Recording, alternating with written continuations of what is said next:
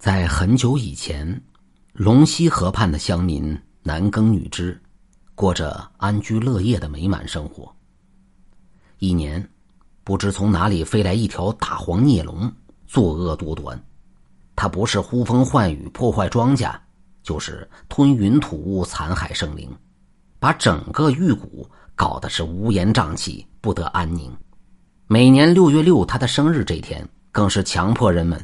献上一对童男童女和十头大黄牛、一百头猪、羊等物品供他享用，如若不然，他就会发怒作恶，张开血盆大口，窜上村庄，吞噬人畜，破坏田园，害得宁河黎民怨声载道，叫苦连天。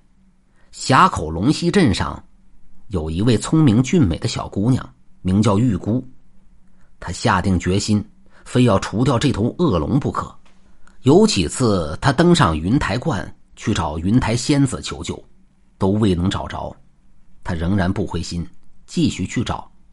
这天清晨，他登上云台观，仙子被玉姑心诚至坚的精神给感动了，就出现在他眼前，向他指点说：“离这儿千里之外有个鲤鱼洞，你可前去。”会见一位鲤鱼仙子，他定能相助于你。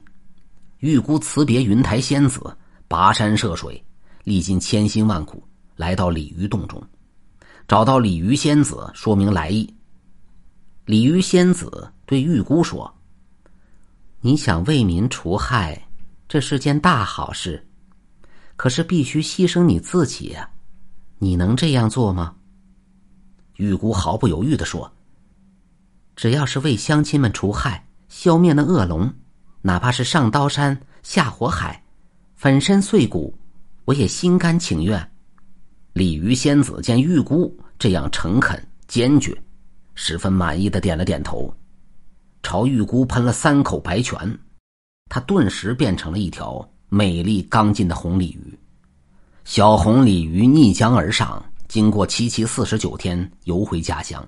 这一天。正是六月六日清晨，他摇身变回原貌，见乡亲们已经准备就绪，一对童男童女，十头大黄牛，一百头肥羊肥猪，人们敲锣打鼓，宛如一条长龙，向祭黄龙的峡口走去。